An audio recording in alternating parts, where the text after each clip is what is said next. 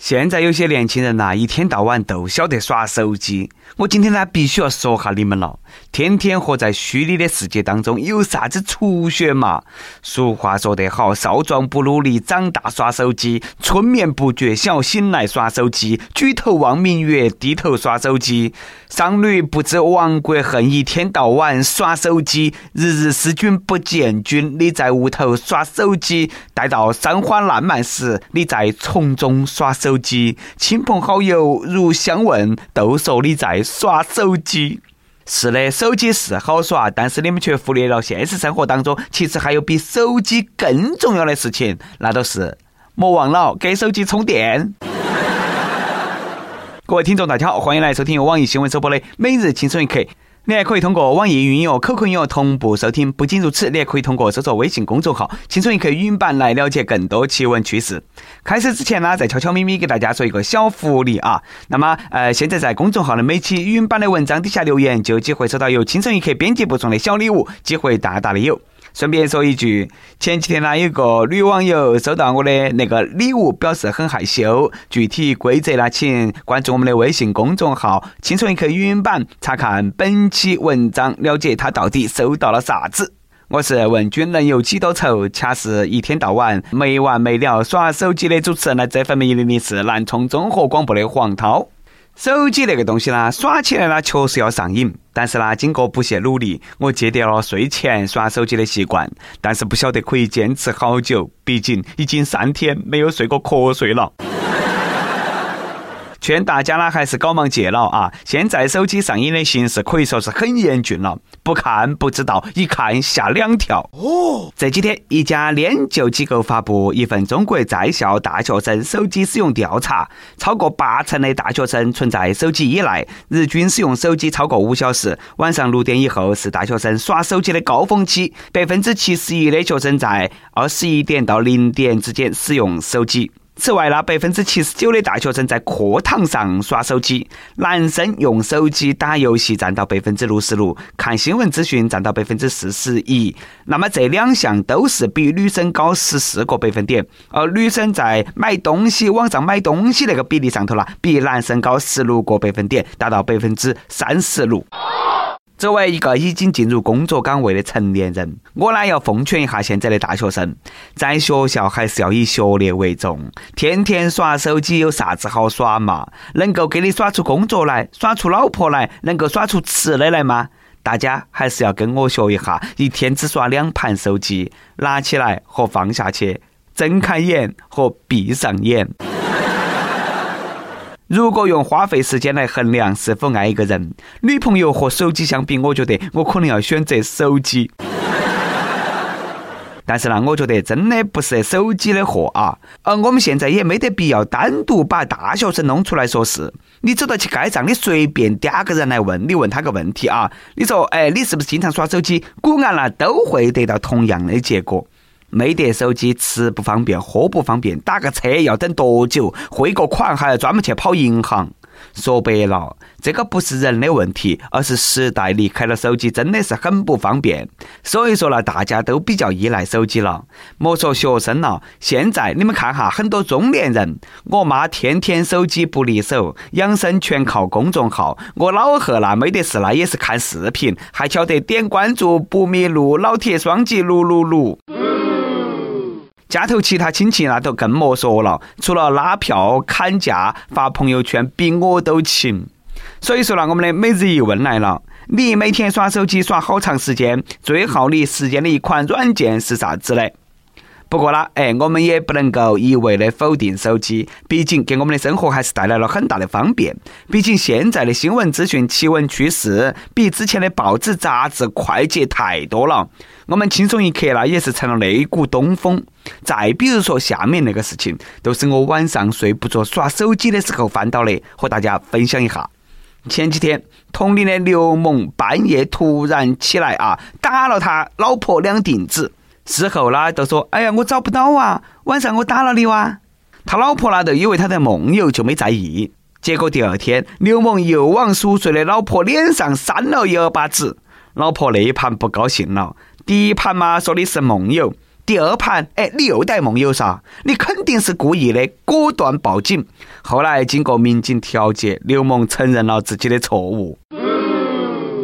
其实吧，这个事情也能够理解，可能是这个兄弟平时在屋头受气受太多了，压抑太久了，白天装孙子不敢反抗，晚上戏精上身，哎，做梦打老婆。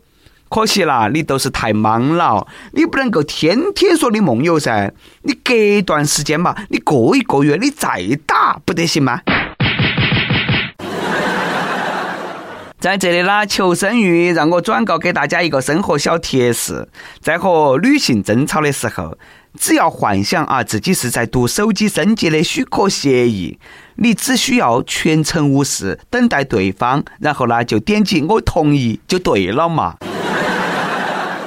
不过呢，那个当老婆的也是还没搞清楚是不是梦游，你报啥子警嘛？梦游他会，你也会噻。到时候可爱你老公可能就不是报警了，那是直接喊救护车了。当当当当当当，嘎。所以说啦，这个兄弟以后还是要端正态度，好生做梦，偶尔啦做个春梦，哎，缓和一下气氛。但是呢，话又说回来，上面这个惹老婆生气的一点都不冤，而下面这个惹领导生气的，大家觉得他冤不冤呢？事情是那么的，重庆的小张是当地一家公司的员工。最近呢，他在汇报工作的时候，因为直接发了大量的语音消息，被领导公开批评工作态度有问题，这个让他十分郁闷，认为他个人很无辜。但是呢，我想说，你一点都不无辜啦。之前呢都有调查发现，许多人因为不方便听、容易误听等原因，十分反感收到微信语音。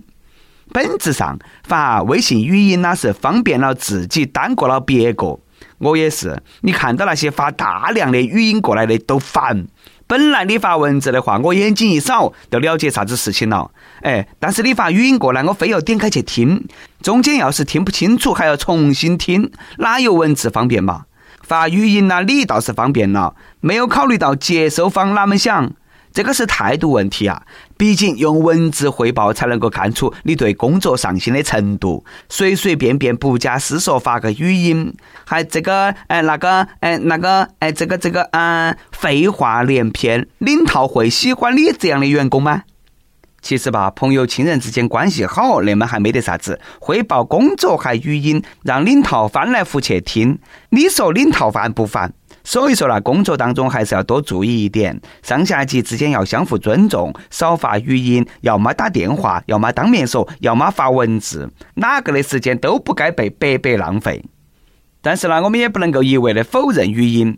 比起文字，语音的优势在于它带有情感，是文字无法达到的。所以说呢，我认为语音可以用在两个地方：一个呢是掏人的时候比文字有气势；二个呢是表白的时候比文字有诚意。微信这个事情呢，改起来也是比较容易的，闭嘴不说就对了嘛，嘎。但是呢，有些事情自己感觉不太好，还不准你改，那就是真的很让人困扰了。话说，河南有个狗先生，他的那个姓氏给平时的工作和生活带来了很多不便。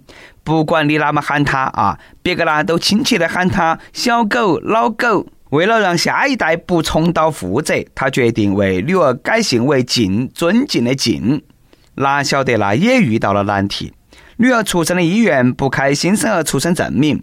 说要么让派出所出具相关证明，而他到派出所户籍室的时候，那么对方表示这样不符合规定，无法出具。据当地人民医院一位工作人员介绍，新出生婴儿一般都要随妈老和姓，需要定三方姓氏的时候要有正当的理由。不光如此，一些特殊姓氏的人士，比如说姓丑的、姓鬼的、姓殷的、姓曹的。也是有个改姓的申请，但是呢，多数情况下法律并不支持。我们先不说法律支不支持啊，也没得啥子歧视的意思。这个姓呢，确实多尴尬的。我想到一个笑话：公司来一个新员工啊，做自我介绍。大家好，我姓狗，一丝不挂那个狗。其实吧，成年人之间还好，都晓得这个只是一个姓而已，没得啥子奇怪的。但是小朋友不懂噻，将来娃儿上学，难免被身边的小伙伴取啥子外号，想改个姓呢，也是为娃儿的将来考虑。而且姓苟改成姓晋，这个是有根据的。据传说，在五代十国有一个封疆大吏叫石敬瑭，后来他认了当时辽国皇帝耶律阿保机当干爹。后来就成为了后晋的开国皇帝。大家都晓得，古时候那，老百姓要避皇帝的名讳，指的是老百姓取名的时候不能够用皇帝名字里头的任何一个字。那哈，原来姓晋的那群人都晓不得给他们办了，哪们做呢？只有改姓嘛，把晋字拆开，一个狗字和一个反文旁，那么都一伙人姓苟，一伙人姓文，从此都有了狗姓。但是呢，我们还是要守法。既然不能够改，你就想一个其他好听点的名字嘛。有网友起名字呢，我感觉得多好的。女孩叫狗丽，男孩叫狗吉，又好听又响亮，让人耳目一新，过目不忘。实在不得行啦，就跟着你老婆姓嘛。哎呀，对了，今天说了很多让人感到困扰的事，最后一条和前面的不一样。这个呢是和大家一点关系都没得的一个消息。这几天，有人在网上发文质疑即食燕窝的营养价值，认为即食燕窝百分之九十七是冰糖水。此言一出，一家专业机构不干了，果断回击。全国城市农贸中心联合会燕窝市场专业委员会回应说，即食燕窝当中百分之三的燕窝加百分之九十七的冰糖水属于合理配比，符合燕窝科学的使用方法。评价燕窝营养的标准不在于蛋白质，而是唾液酸。如果只对比唾液酸的含量，一克干燕窝相当于四十个鸡蛋。哎，那对嘛？既然一克干燕窝相当于四十个鸡蛋，那你就卖四十个鸡蛋的钱要不要得嘛？现在一斤鸡蛋三块三，四十个鸡蛋呢，也就最多六七斤，二十多块钱。敢不敢一千块钱卖我一斤干燕窝嘛？莫说啥子燕窝来之不易，母鸡下蛋，别个就容易吗？怀胎三周生个蛋都那么被吃了，别个把哪个惹到了嘛？首先，我觉得啊，你拿鸡蛋来做对比就不太恰当。照你那么说，比水的含量，一瓶矿泉水要顶一百个鸡蛋的。而且唾液酸那个东西是否存在营养价值，还在研究阶段，只能说哈有可能它有营养。那么问题来了。人的口水当中有没有唾液酸呢？我呸你一口，是不是相当于八十个鸡蛋？哎呀，对了，我也不说了哈。说起啊，好像我天天都在吃燕窝一样的。很明显，那个事情和我一点关系都没得嘛。有钱人吃燕窝，没得钱的人呐，都去吃鸡蛋嘛。实在不得行，吞口水嘛。跟帖普榜上，请问你听过最奇葩的名字和最好听的名字分别是啥子？微信网友蓝说，比较奇葩的名字罗斯福，看起来呢有一种饱读诗书的感觉，但是呢读起有点尴尬。还有更奇葩的张春狗，是的，我没有打错，都是那几个字。果然是上户口的时候打错字了吧？毕竟父母是亲生的，哪来那么大的仇嘛？罗斯福其实多好的嘛，嘎，诗词的诗，富有的富，很有寓意嘛。张春狗呢，其实也可以理解啊，姓张，春天出生的属狗，好接地气嘛，挺好的啊。再来一段，亦有蓝小倩和大家分享了一件家庭趣事。她说：“我不管了，要气死了。上期你播放那段，女朋友说：‘老公，我肚子痛。’你要回答：‘你莫说去耍了，你哪有肚子嘛？’”我老公都学会了。昨天晚上我跟他撒娇说：“老公，我胸痛。”其实呢，别个也是想要爱的柔柔。然后呢，我老公一本正经的说：“你莫逗了，你哪有胸嘛？”妈蛋，我要离婚。这个歌我不得背啊！你老公冰雪聪明，活学活用，哎，智商碾压你啊！还不赶快面对现实，行动起来！那么聪明的老公，不让他睡几天沙发。可惜了，一首歌的时间，微信网友萌萌菜点歌说：“主持人和小编你好，偶然间听到了《青春一刻》，就被主持人幽默风趣、清新脱俗、一针见血的播报方式深深吸引，从此每天都会期待着《青春一刻》快一点更新。每每听到大波主持人的节目欢快搞笑的同时，也不乏很多正能量的东西，因此毫不犹豫地推荐给了周围的朋友。我本人平时里酷爱听各种音乐，每次听到点歌环节的时候，都曾幻想过。”若是哪天我能够在节目当中听到我点的歌该多好！知道这个节目特别火，每天留言的点赞的人也特别多，所以说呢，从不奢望自己会是那个幸运儿。不过呢，话说回来，梦想还是要有的，万一实现了呢？其实我想说，马上呢就要迎来我的生日了，在这里想为自己点一首《My Love》，希望呢自己能够遵循本心，心想事成，天天开心。这些话很用心的花了一波脑子，也希望主持人和小编成全。成全成全啊，必须成全！说实话，看你说那些呢，我们还是真的很感动，证明了自己努力没有白费啦。只要大家喜欢听我们的节目，你开心，我们都快乐，付出多少我们都愿意。在这里呢，哎，要衷心的感谢各位听众、网友、朋友，我们的青春一刻会继续努力。最后呢，把这首歌就送给你，祝你生日快乐！就像你说的一样，在未来的日子里，自己能够遵循本心，心想事成，天天开心。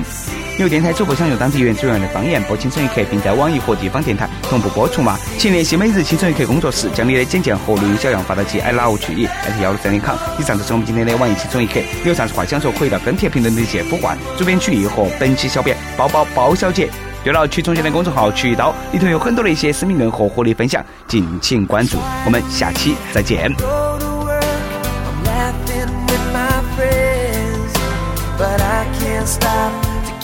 I pumping from